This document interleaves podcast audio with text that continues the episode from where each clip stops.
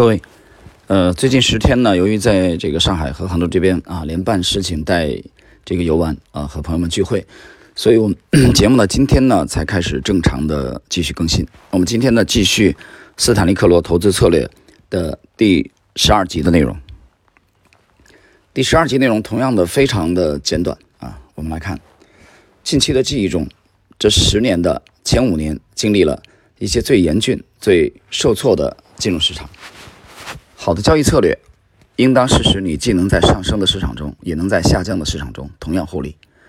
但在许多重大的事件中，我们历经的市场几乎同时表现为既向上移动，又向下移动。许多稳固的上升趋势为猛烈的价格回落所隔断。这些价格的滑坡，通过结出投机性多头头寸，将上升趋势迅速隔断。啊，这里我要解释一下，有些人可能听不太明白这什么意思。呃，作者这里用的其实是这个期货的这个术语啊的描述，就是有一些这个长期稳定的向上的这个趋势当中呢，它会有一些啊急速的这种回落啊，甚至有可能是中期的这种回落。那么这种回落啊，在身处其中的时候，很多人会质疑啊，这个上升趋势是到底是否已经结束了？但是我们看啊，作者。后续的这个描述，你就会明白，呃，斯坦利克罗是这样描述的：市场在清理了这些止损订单后，又重新恢复其这个原文这里是此行路线，呃，我个人理解为这里应该是这个印刷的错误，这里应该是这个此应该是上上行路线恢复，就原有的是上升趋势，虽然有一些这个啊迅猛的猛烈的这种中期的下跌。但是市场在清理了这些止损订单以后，又重新恢复上行路线，继续上涨。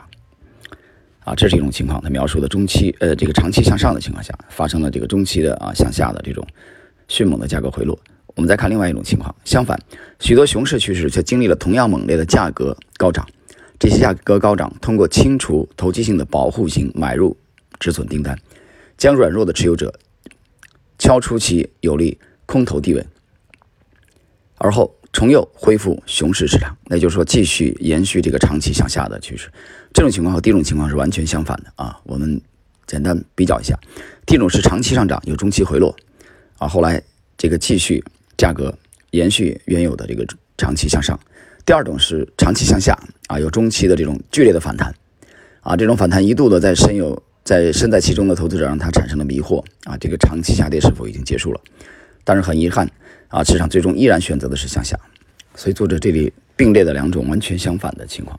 继续，逆行市场的摆动具有反复无常、剧非常剧烈的特性，这是保证金单位比以前更受到人们的频频注意。当你接到曾经熟悉的追缴保证金的通知时，你该怎样应付？多年以来，我曾经无数次与股票和期货交易中的交易商谈到如何应付追缴保证金的策略。一般来说，大多数投资者。对待追缴保证金的态度是矛盾的、不统一的。这方面啊，他们需要指导，以便做出可行的策略性的反应。催缴保证金通知有两种：新业务催缴通知和维持催缴通知。交易所条例一般要求新业务催缴通知与新资金的存入相对应，而不需通过清盘达到保证金要求。维持催缴通知既可以与新资金的存入相对应。也可以减少头寸来达到保证金要求。维持催缴通知是保证金催缴的最普遍形式。遗憾的是，大多数投资者在碰到追缴保证金的要求时，会不可避免地做出错误决策。在这里，达到保证金要求的选择有两种：投入新的资金或减少头寸。如果采用缩减头寸的办法，那么选择哪种或哪哪几种头寸进行清盘以达到催缴要求呢？多数情况下，我不赞成。存入新的资金来达到维持催缴保证金的要求，催缴本身就是一个明显的信号，表示该客户营运不佳，或至少一部分头寸业绩不佳。毫无道理要用新钱去保卫一个无利的头寸啊，就是没有利润的头寸，实际上也就是一个啊亏损的头寸。我认为恰当的策略是通过清理一部分头寸来减少保证金要求和降低风险程度，但通过清盘以降低风险。岂不是降低了你的盈利潜力和重新获得有利立足点的能力吗？缩减头寸，但维持地位，以便提高获利潜力。这听起来尽管是一个有前提的目标，但仍不失有价值。如何能够达到这一目标？你可以运用一种为成功的专业交易商所了解的简单且基础的策略来实现这一目标。不幸的是，大多数公众投资者对此却毫不知晓。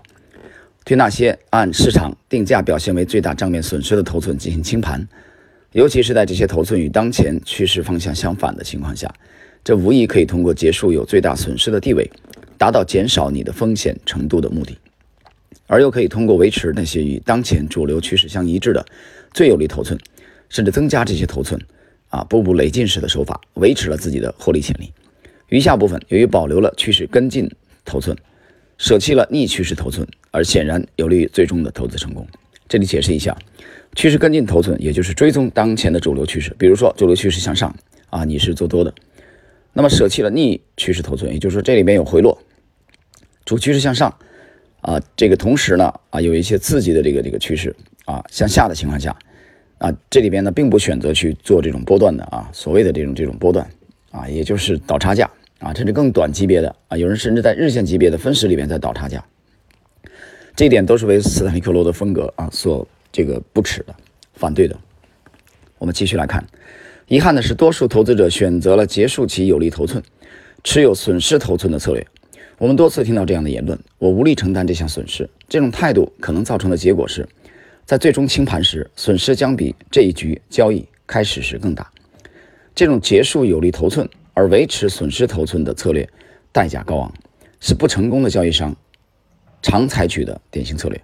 成功的交易商所采用的一个技巧是结束损失头寸，保留甚至增加盈利头寸。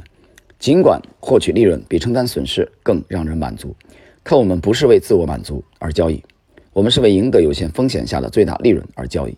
这话讲得非常好啊！我们不是为了自我满足而交易，我们是为了赢得这个。赢得有限风险下的最大利润啊，这是有定语的。最大利润前面有这，赢得有限风险是定语，而交易。从这个意义上讲，你应当更多的考虑有利于整体盈利的运作方式，而不是试图证明你自己是正确的，而市场是错误的。另一个专业运用者使用的推论是在任意界定市场和两个相关市场上，你应当在最强态势买入，而在最弱态势卖出。所以第十二章啊，斯坦利克罗用的题目就是涨势买入，跌势卖出。势是这个趋势的事，也就上涨买入，下跌卖出。这是一种典型的啊追势的这种策略。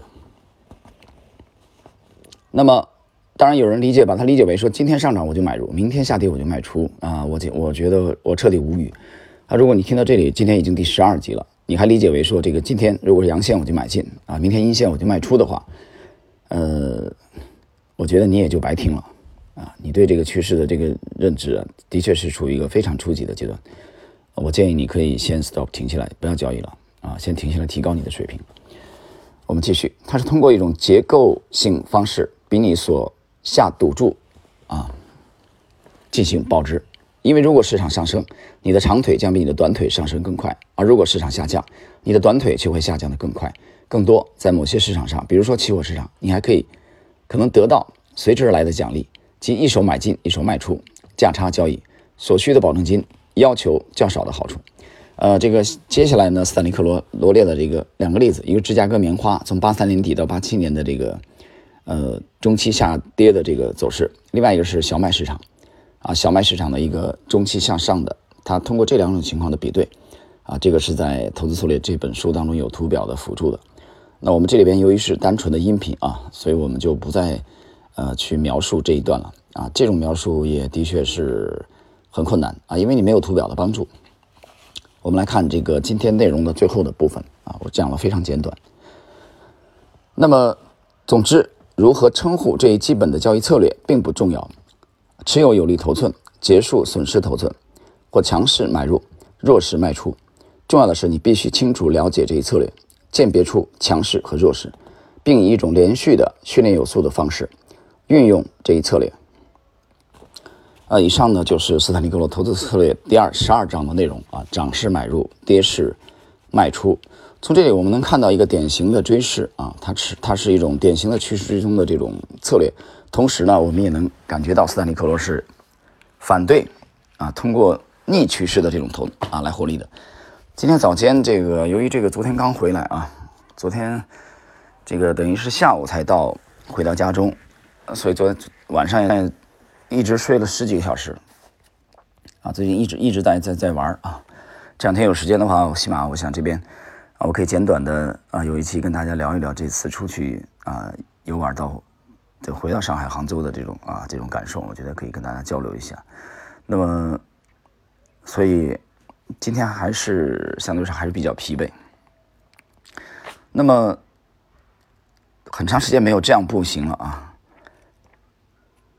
那么，我们刚才讲到斯坦尼克罗反对通过逆趋势的这种头寸来获利的话，呃，其实很多的个人投资者他并不是这样操作，或者说市场的主流模式不是这样的。我在今天早间起来的时候读到了一篇这个啊微信的文章，啊微信的文章呢是他有一种观点，他认为是幸福啊幸福有什么决定的？幸福是由这个频率决定的，啊就是说一个一个的小幸福，啊就比如说一笔小单子的这种盈利啊会会给人带来快感，但是真正改善你生活的或者说改善你整个账户的啊这种明显的这种收益的这种革命性的变化，实际上是通过。大的利润来产生的，啊，就是改变你的，甚至是改变你的这个这个社会地位啊，改变你的整个家庭的这个财务状况的，这种不是通过一个一个的啊这种小的刺激或者小单的这种盈利啊来改善的。当然也有有无数的人信奉这个观点，他认为通过这个小这个高频的啊交易啊，通过这种一笔一笔小的叠加啊，我也可以积累起来。但实际上这是非常难的。这一点其实我们之前已经讨论了无数次，我们只讨论。一般的这种规律啊，我们放弃对特殊事件的这种追逐，因为特殊事件、小几率事件，啊，小概率事件、肥尾这种没有讨论价值。我承认这个世上的确存在这样的天才啊，通过高频的不断的刺激的这种，啊，一笔一笔小利润的叠加啊，最终 成为了一代这个啊富豪，一定会有这样的案例。我从来没有否认这一点，但同时，你也不应该否否认我们刚才讲的一般性的规律。也就是，那么随着你频繁的做出交易决策，也就是交易决策的啊这个频率，实际上往往与你犯错的几率成正比。也就是说，你做的决策越多，你越容易犯错。想一想，是不是这个道理？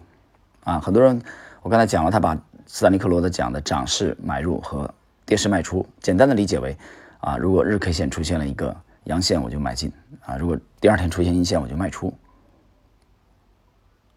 那你就会非常非常频繁。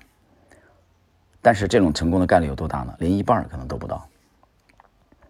也就是说，改变我们命运的是需要为数不多的几次大的决定性的战役，而这种战役的酝酿是需要时间的积累的。所以在之前的这个。啊，江涛的这个乐趣投资对我采访的这几期专栏当中，我已经不止一次的阐明了这个观点。在整个趋势跟踪的这个派别里边啊，其实你价值投资也是一样的啊。左侧交易的这些这些人啊，这些大师们、这些前辈们，他们也是非常明白等待的这种道理。许多的时候你是需要等待的啊，没有那么多好的交易的机会给你频繁的出现在你面前。我们把一个人的一生，我把它假设比喻为六十年的话。但是你看看你身边的人呢？你看看你身边并不是很出色的人，他们的交易频率，我经常遇到朋友以后，我会问他：你今年一年交易了多少笔？啊，可能最少的也会告诉我，今年一年我做了三十笔啊，五十笔。那么总体收益率如何呢？最终是要看总体收益率的。我们并不是来比交易的频率的，谁交易的频率高啊，谁谁的幸福感就更强。当然，这个今天早见微微信的这个文章的观点就是，啊。这个小小刺激、小幸福啊，会影响，会给你带来这个幸福感。但真正改变你命运的，一定是决定性的大的利润的产生。好了，朋友们，今天的这个第十二集呢，啊，我们暂时就到这里。